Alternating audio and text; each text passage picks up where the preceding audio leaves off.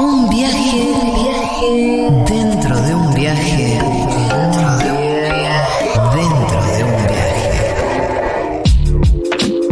Seguro la Habana.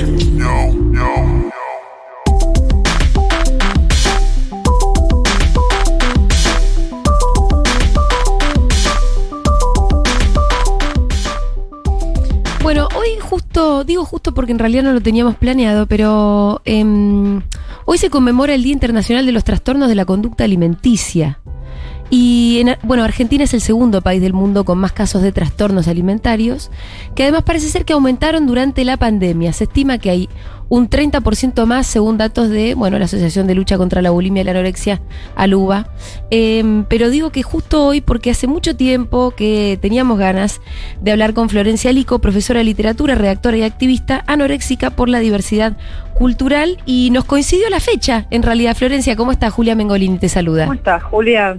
Y saludo a toda la mesa, Fito, a Pitu. Bueno, Ahí te escuchan también Fito y, y el Pitu. Vos sabés que Hola, ¿cómo nosotros desde la mesa de Segurola somos reactivistas también, eh, pero no habíamos nunca abordado este punto de vista que es el que abordás vos desde, desde la anorexia, ¿no? Nosotros tenemos diálogo con, con activistas gordes, con Laura Contreras, bueno, no sé qué sé yo, Sí. nosotros, nosotros mismos Eh, tenemos toda una militancia respecto de la gordofobia. Gaby Borrelli siempre también fue parte de nuestro programa eh, y, y- y fue tal vez quien más, con quien más empezamos a hablar de la cuestión. Pero desde el punto de vista de la anorexia, la verdad que no lo habíamos hablado nunca. Y el otro día leí una nota brillante tuya en Anfibia que se titula ¿Se puede politizar la experiencia anoréxica? Y ahí fue que dijimos, hay que hablar con Florencia.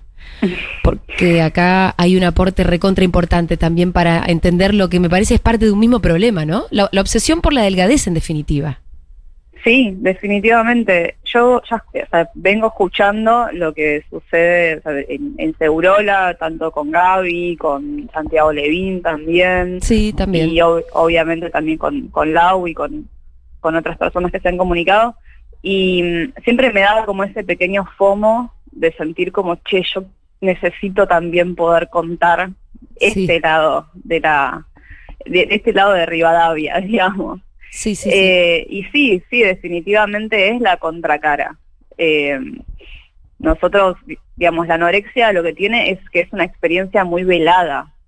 Entonces, distinto de lo que pasa con otros colectivos que están organizados, como por ejemplo Les Gordes, que este Claro. sábado tuvieron su primer encuentro plurinacional, las Sí, personas con con, anorexia... con Lucía Portos sobre el tema. sí, también. Eh, nosotras, yo hablo en femenino porque hablo de mujeres anoréxicas, que es de lo que yo puedo hablar. Sí. Por eso no es que estoy eh, excluyendo otras identidades, sino que no las conozco, no conozco sus, sus tránsitos en esto. Y es porque estamos muy aisladas, porque es una experiencia que, no, que nos aísla y al mismo tiempo eh, es muy difícil poder organizarse y poder aportar una mirada política con una persona o con otras personas que están convencidas de que tienen que cambiar. Sí. Entonces, si yo estoy convencida de que la que está mal soy yo, es muy difícil que me organice para pensar el problema de manera estructural. Entonces creo Claro. que por eso es que no se ha podido dar hasta ahora la conversación de manera eh, de decir, bueno, a ver, hablamos de este tema, pero lo hablamos también desde la anorexia, a ver qué es lo que pasa, porque estamos muy separadas. Sí, totalmente. Bueno, hay un montón de cosas que, que, se, que se me disparan ahí, eh, porque vos cuando hablas de, mm, del problema del aislamiento, me parece que sí hablas de una experiencia como, como muy individual por la que pasan las, las personas con anorexia, ¿no? Al- más allá de que ahora vamos a entrar, obviamente, que se trata de un tema estructural y eso es lo que tratamos de contar acá. Eh, ¿Por qué se llega desde la anorexia a ese aislamiento? En principio, porque por esto de que se piensa que u- es una la que está mal, Sí, eh, porque cuesta mucho generar redes de comunicación, eh, eh, digamos, somos históricamente conocidas por los blogs, donde los- lo- la única comunicación que hay es la de pasarse datos para ocultar lo que hacemos. Y esos datos y ese ocultamiento tiene que ver también con que es una experiencia vergonzante. ¿no? Se asocia mucho a la enfermedad mental, a la patología. Entonces, hay muchas cuestiones que tienen que ver con esto que estás haciendo está mal, esto que estás haciendo es avergonzante, y a su vez es muy confuso porque hay un doble estándar, donde en realidad eh, lo que una hace tiene mucho que ver con, con las reglas del juego. Con lo que te piden. Bueno, vos en tu crónica arrancás diciendo cómo vos volvías de, de- de- de la terapia, la terapia grupal, y, y desde el bondi después eh, inmediatamente empezabas a ver las marquesinas con esos cuerpos. Eh, entonces, vos venís tratando de desarmar algo en grupo y todo, Exacto. y después lo que se te exige inmediatamente es otra cosa. Esa es la politización, tremendo. ¿no? Exacto, es que ahí es donde yo era muy chica, yo tenía 16 y fue donde empezó, me empezó a hacer ruido porque era, che, en esta terapia grupal que estoy haciendo, que vengo tres veces por semana, bueno, que hay todo lo que significa, porque obviamente cualquier experiencia de este tipo es ir a trabajar y a no pasarla bien, Sí. eh, y, y me daba cuenta de que mis compañeras eran muy diferentes de mí. O sea, yo conocía chicas que tenían en diferentes grados, en diferentes etapas, el mismo problema, pero una tenía otra edad, otra era más joven, otra tenía hijos, otra era una clase social diferente, eh, y todas viajábamos quizás un montón para ir ahí, y, y todas hacíamos un esfuerzo siendo todas muy distintas, y era como, che, pero si todas somos tan diferentes y atravesamos experiencias de vida tan distintas, ¿cómo es que todas tenemos el mismo problema? Y después de hacer todo ese esfuerzo, yo salía Claro. a la vereda y el mundo no había cambiado. Entonces yo salía, eh, bueno, sí, genial, ahora voy a ser mejor, entre comillas. Y la verdad que pasaba por la marquesina, la que no me olvido nunca más, que era una foto de una modelo rubia Sí. muy famosa, sí. eh, de lencería, y decía, che, pero acá hay algo que está mal. Acá hay algo que no, no, puede, no puedo ser yo solamente. Y además esto, por un lado, se te patologiza, ¿no? Como se te señala como, como un cuerpo enfermo, una mente enferma, incluso, pero sin cuestionar todo lo que alrededor eh, te llevó a eso, ¿no? Sí, sin duda, es que ese es el problema también, la expectativa de la cura. Eh, creo que ahí, ahí está también el problema en los, en los tratamientos. Las terapias Sí. son buenas, son Sí. útiles, no sé si serán para todo el mundo, no lo sé, pero la- hay terapias que funcionan, eso yo no, no reniego de los acompañamientos.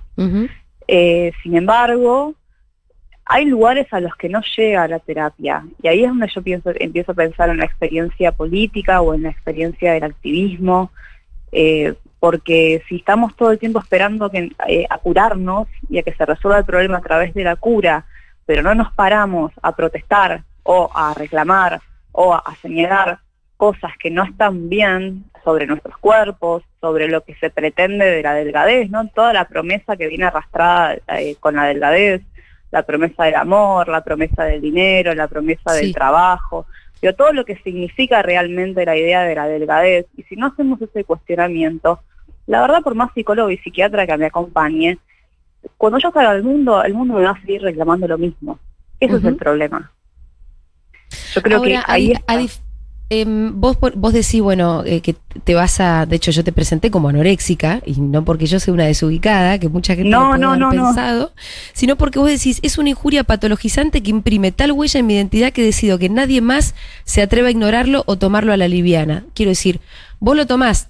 Que no es lo mismo que decir lo tomo con orgullo, este, ¿no? Como respondo, qué sé yo, como sí podría ser más desde eh, el, el movimiento de cuerpos gordes o el movimiento LGTB, que es como decir, yo no, no hay nada de malo en lo que yo soy. Te, te lo pregunto, quiero decir, como para que vos me lo reafirmes. Entendemos que hay un problema ahí. Es muy interesante. Sí, no, es que no es, no es una retórica del orgullo. Sí, Es una retórica como más bien de la experiencia. claro, de la existencia. Yo puedo, exacto, yo puedo, yo estoy comiendo, supongamos, Sí. yo puedo estar comiendo todos los días, las cuatro comidas, todo perfecto. Pero yo puedo ser anoréxica en otro ámbito, puedo ser anoréxica en mis relaciones, por ejemplo. Digo, hay algo ahí, hay algo que se imprime en, en la identidad de una que, que no es solamente volver a comer. ¿Qué es lo que pasa muchas veces en los tratamientos? Te dan el alta cuando ya eh, estás, organizada nuevamente en las comidas y estás en un peso más o menos adecuado. Pero bueno, la verdad es que ¿Qué es lo que sigue estando ahí? ¿Qué es lo que, aristas. qué, qué es lo que, que- lo que te termina definiendo como anoréxica una vez que vos ya estás organizada con las comidas eh, y estás en un peso más o menos adecuado? Bueno, en, en principio que estás en un peso adecuado, pero te podés triggerear en cualquier momento. Sí, Eh, se- se puede volver a gatillar el problema. sí. Eh, la gordofobia internalizada Claro. Yo creo que, que es algo que hay que observar.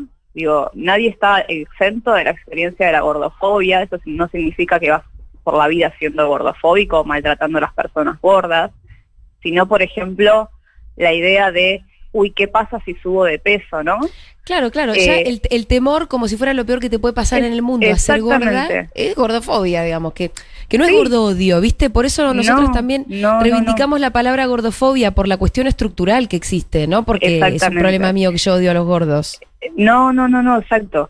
Y al mismo tiempo eh, hay una hay una sobreadaptación que digo, yo, yo hago el chiste de que yo no soy punk, de que por mucho Sí. que lo lamente yo no soy punk. Eh, porque hay una sobre o sea, se nos ve como inadaptadas, porque el que nos ve piensa que somos unos inadaptadas, porque Ujú. estamos muy delgadas y lo que sea, pero en realidad estamos sobreadaptadas. Estamos sobreadaptadas a qué es lo que hay que hacer para formar parte del mundo, qué es lo que hay que hacer para ser amadas, qué es lo que hay que hacer para, para, para participar.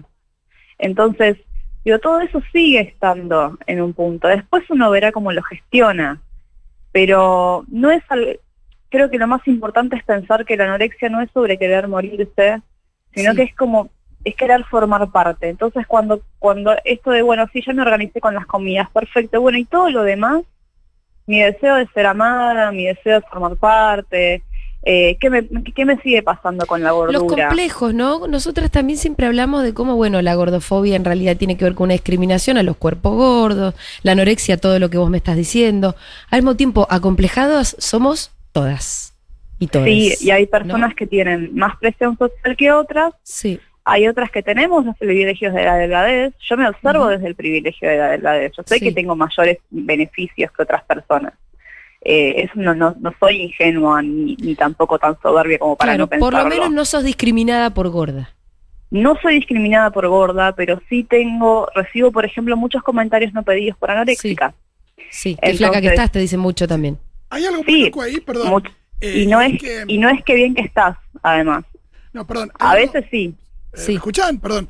Ahí Hay te, algo- te escuchamos. Sí, hay, hay algo muy loco ahí que es que la gente sí lo percibe como un privilegio, como no pasa con otros privilegios, pero quiere acceder a ese privilegio. ¿No les parece? Sí, sí, y se ve, y es que ese es el problema también. Cuando se lee en la anorexia la aspiración a un privilegio, y no se ve, por ejemplo, que eh, no, no solo que es algo que desfavorece mucho la vida de la persona, es invivible. O sea, tener una vida anoréxica es muy difícil Sí. realmente. Esto genera, por ejemplo, mucho aislamiento, mucha desconexión del cuerpo, mucha desconexión del placer, de relacionarse con otras personas. Es, es realmente un, un tránsito difícil.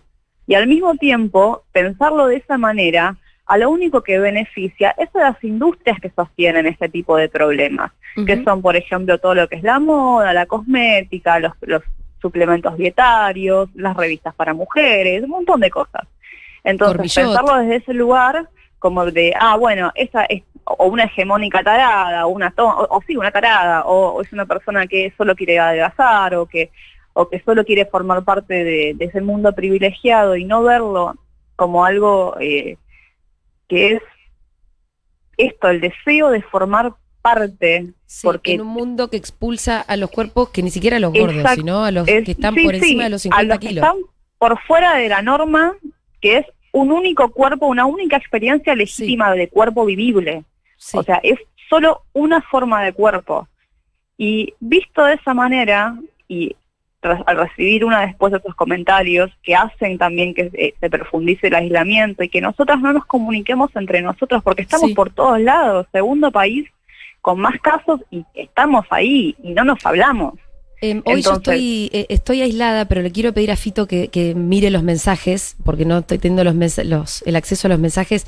Yo estoy segura que debe haber un montón de personas del otro lado que eh, están ahí sintiendo, sintiendo mucha empatía o identificación y por lo mismo como que mm, vos arrancás la nota, no me acuerdo si la arrancás, pero en algún momento de la nota hablas de...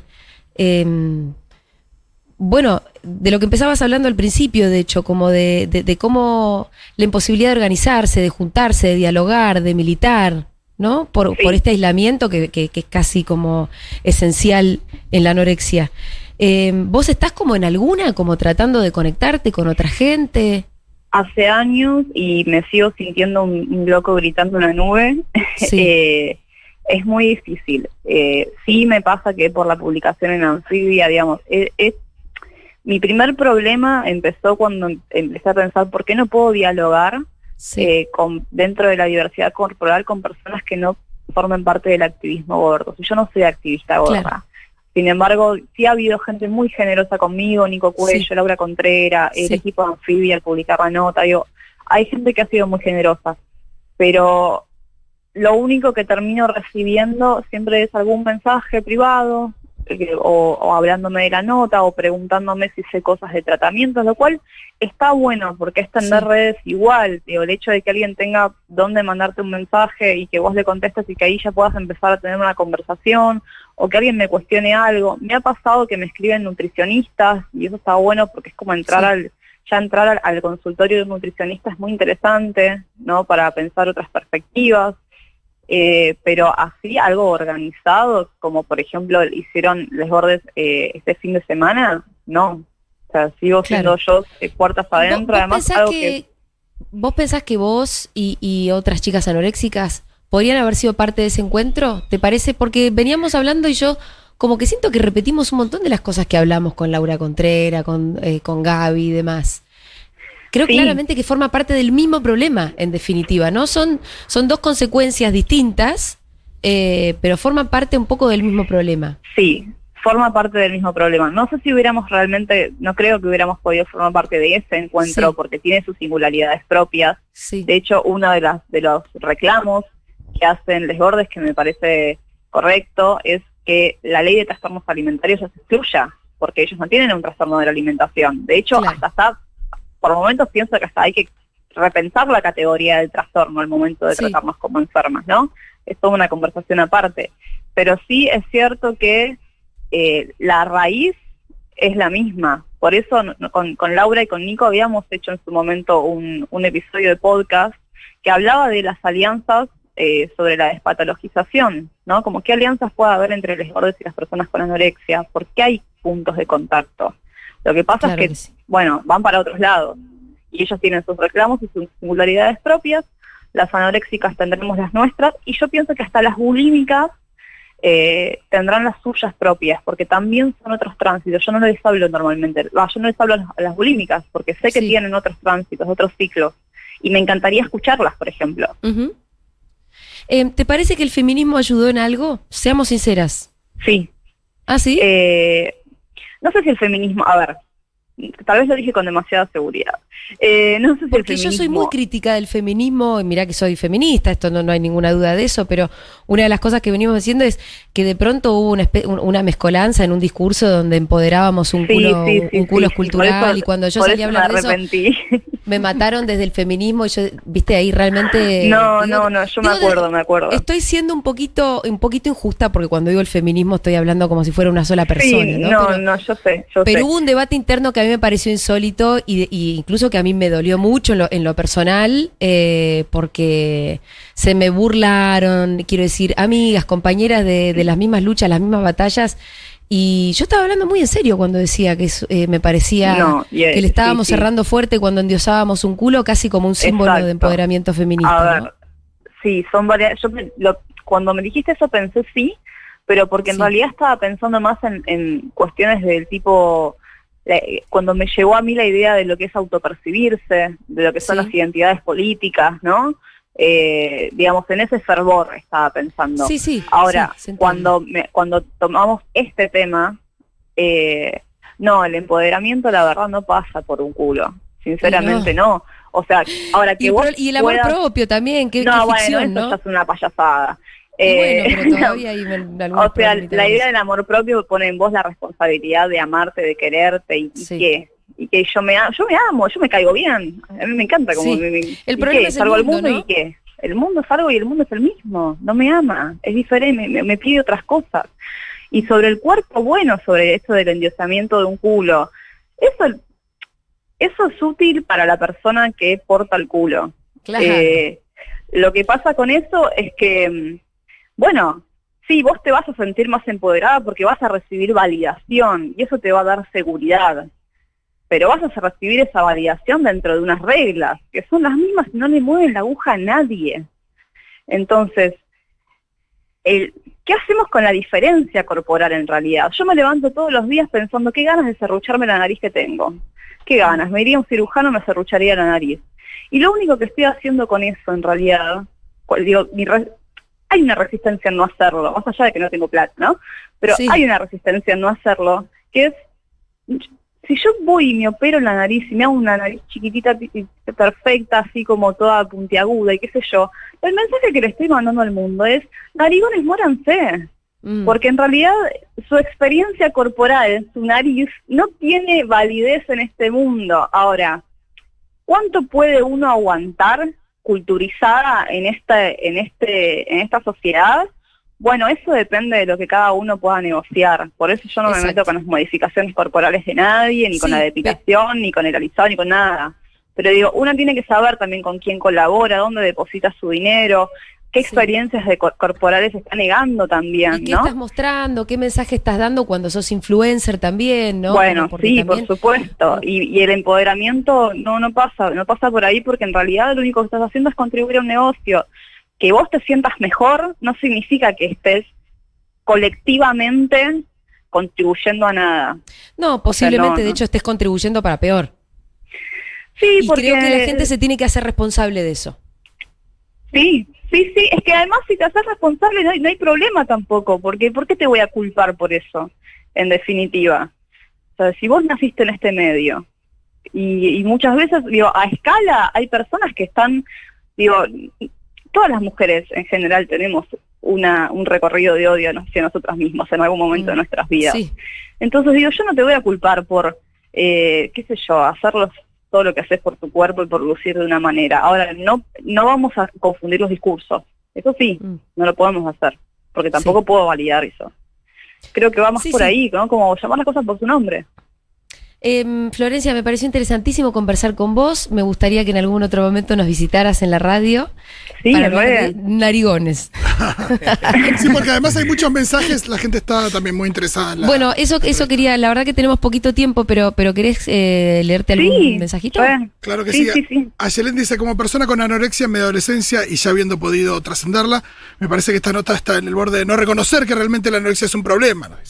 Dice. Yo también No, pero creí lo, está- lo que- estamos haciendo. No, por eso, sí, por ahí era el principio de... Tiene 15 Por ahí lo escribió más al principio, porque Sí, después sí. por eso yo creo que, que fuimos bien explícitas con que no es que había ahí, viste, una no, cosa de es un orgullo. problema. De hecho, en la nota lo digo con mucha claridad. Nos Sí. tenemos que organizar no para defender nuestra vida como anoréxicas o para ser libremente anoréxicas, sino para que no haya más personas que transiten por esta vida de esta forma. Exacto. Gracias por comunicar este tema con tanta seriedad y amor, dicen por acá. Natalia dice, eh, igual en los dos lugares, ah, no, perdón, está hablando de, eh, no, mandó un mensaje de audio, después lo continuó.